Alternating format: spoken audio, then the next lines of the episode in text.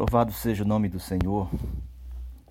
Paulo falando para nós em Filipenses capítulo 3, versículo 8, ele fala da sublimidade do conhecimento de Cristo Jesus. Esse sublime conhecimento de Cristo Jesus é a excelência da pessoa dele, que não se compara com a lei, que não se compara aos preceitos, a nada ele é excelente, ele é sublime e ele é superior. Todos nós cristãos, todos nós filhos de Deus, precisamos ter, ter um conhecimento sublime de Cristo Jesus. Conhecermos a excelência da pessoa dele. E quando o Senhor Jesus estava aqui nessa terra, ele estava sempre acompanhado pelos seus discípulos doze discípulos que o seguia. E ele chamou os discípulos para as bandas de Cesareia de Filipe, ali na, do capítulo 16 de Mateus, e lá ele perguntou aos discípulos quem era ele. Aliás, quem o povo dizia que era quem era ele, né? Então disseram várias coisas que as pessoas as pessoas diziam com relação a Cristo. Então as pessoas não tinham um conhecimento sublime da pessoa de Jesus. Não sabiam quem era Cristo, né? E se não sabiam, também não o experimentavam, não desfrutavam, não o seguia, não o adorava.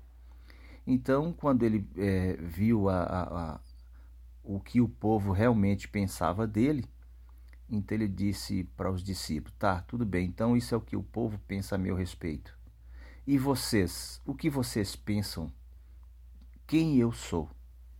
Então a resposta de Pedro foi excelente, foi uma resposta, uma resposta boa, uma resposta que satisfez o coração do Senhor, uma resposta que alegrou o Senhor, porque ele percebeu, ele viu que Pedro tinha ganhado uma revelação do Pai acerca da pessoa dele. Então o Senhor ficou muito alegre com a resposta de Pedro, né? Então é, significa que Pedro teve uma experiência de conhecimento do Senhor Jesus. Então Pedro disse: Tu és o Cristo, o Filho do Deus vivo. Aqui nós temos três frases que são cheias de conteúdo. Então, tu és o Filho de Deus.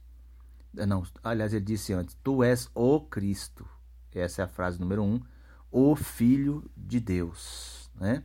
Tu és o Cristo, o Filho de Deus. Então ele disse primeiro: Tu és o Cristo, o Filho de Deus. Três frases, três, três palavras importantes que Pedro citou. Então, a, isso tudo resultou de uma revelação que o Pai tinha dado a Pedro. Pedro tinha ganhado uma compreensão adequada da pessoa do Senhor Jesus.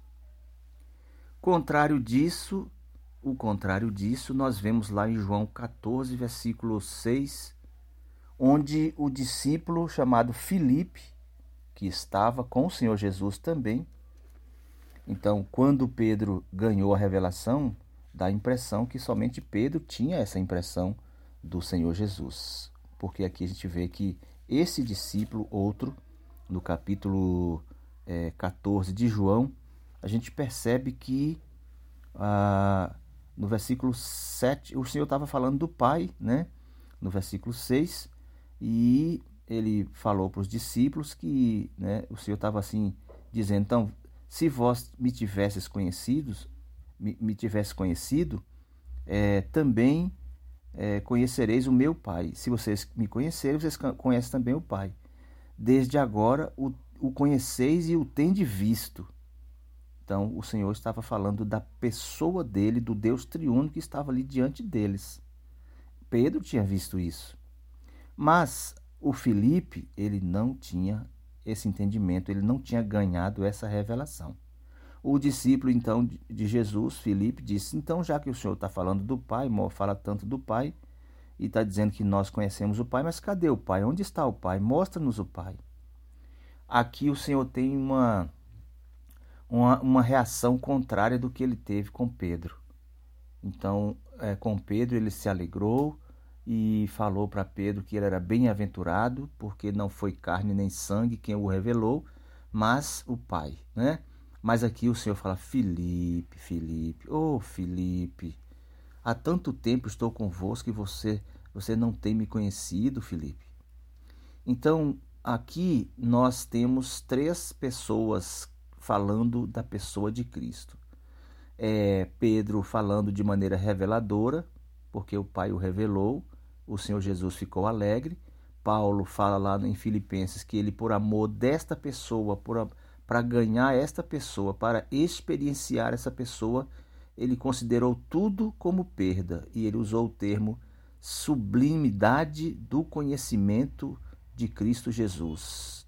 Ou seja, excelência, a, a, a conhecer o Cristo excelente, né? conhecer a, a pessoa excelente de Cristo.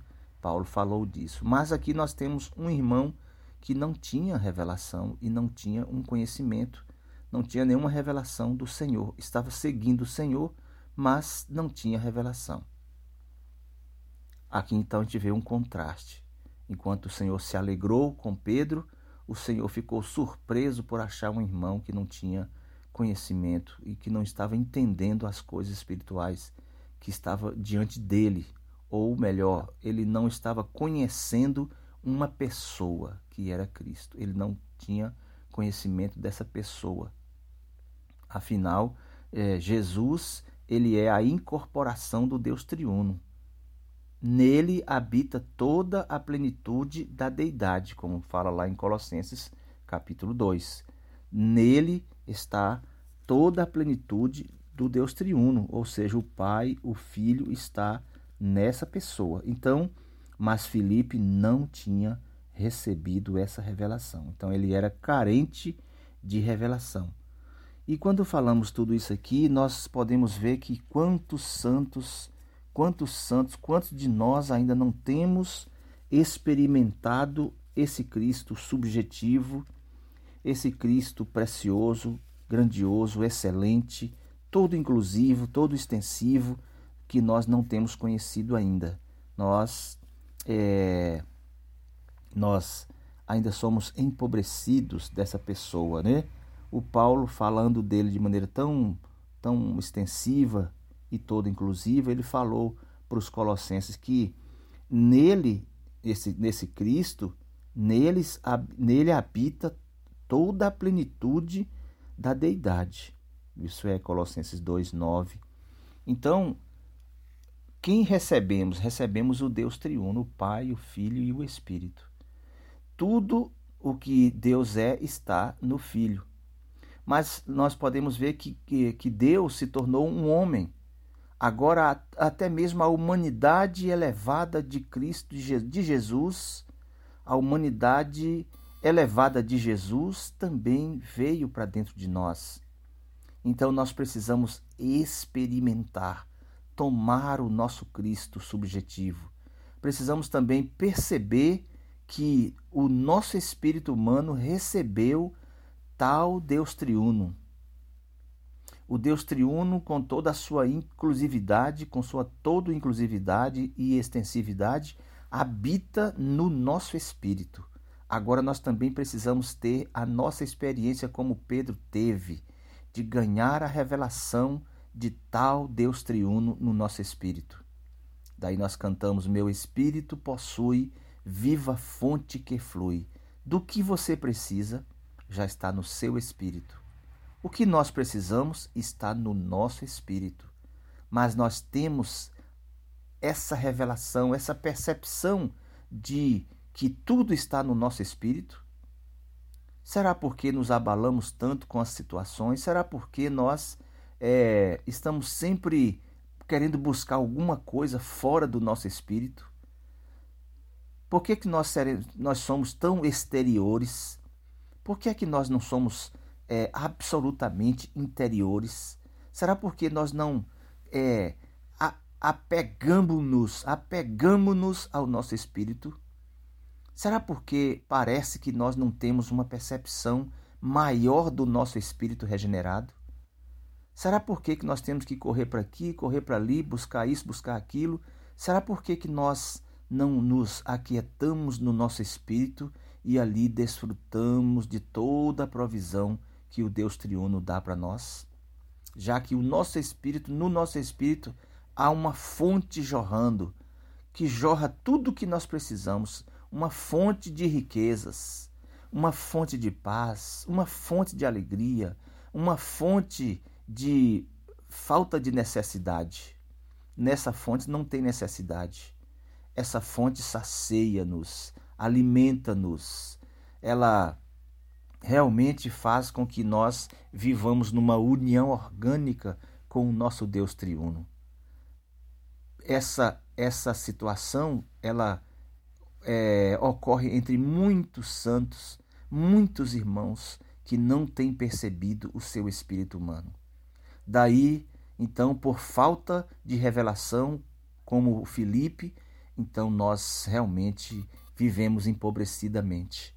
Vivemos de um modo em que nós achamos que temos que fazer certas coisas exteriores, mas nós não damos o tamanho valor, nós não vemos a excelência do nosso espírito regenerado.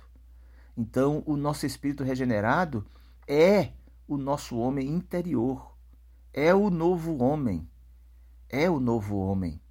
O nosso espírito regenerado é Cristo vivendo em nós. É o, é, é, o nosso homem interior é, é o viver Cristo. O nosso homem interior, o nosso espírito regenerado, é a realidade em Jesus. Toda a realidade que estava em Jesus está no nosso espírito para experimentarmos também. E pobres de nós que não temos sabido usar o nosso espírito e nos deixamos ser levados por coisas exteriores. Nós gostamos das coisas exteriores, mas parece que nós não temos o um entendimento como Felipe e estamos sempre querendo que alguma coisa do nosso lado, fora de nós, aconteça para mudar a nossa vida. Então, realmente que o Senhor tenha misericórdia de nós e faça-nos ver a realidade da economia de Deus no Novo Testamento. Ou seja, a realidade da economia de Deus no Novo Testamento está no nosso espírito regenerado. Está no nosso espírito. Nós não precisamos de mais nada. Nós não temos que buscar as coisas exteriores, como a mulher samaritana disse que chegou pra, pra falando para Jesus que os, os, judeus faziam certas coisas aqui, que eles, samaritanos, faziam acolá. Então o Senhor Jesus, mulher, para com isso. Agora é, é no interior, é no espírito. E Deus está procurando tais irmãos e tais irmãs. Na hora que Pedro declarou as palavras para o Senhor Jesus acerca da pessoa dele, o Senhor Jesus se alegrou muito. Mas o Senhor não teve tal satisfação com Filipe, como o Senhor também não tem satisfação com irmãos que não têm sabido lidar com seu espírito regenerado.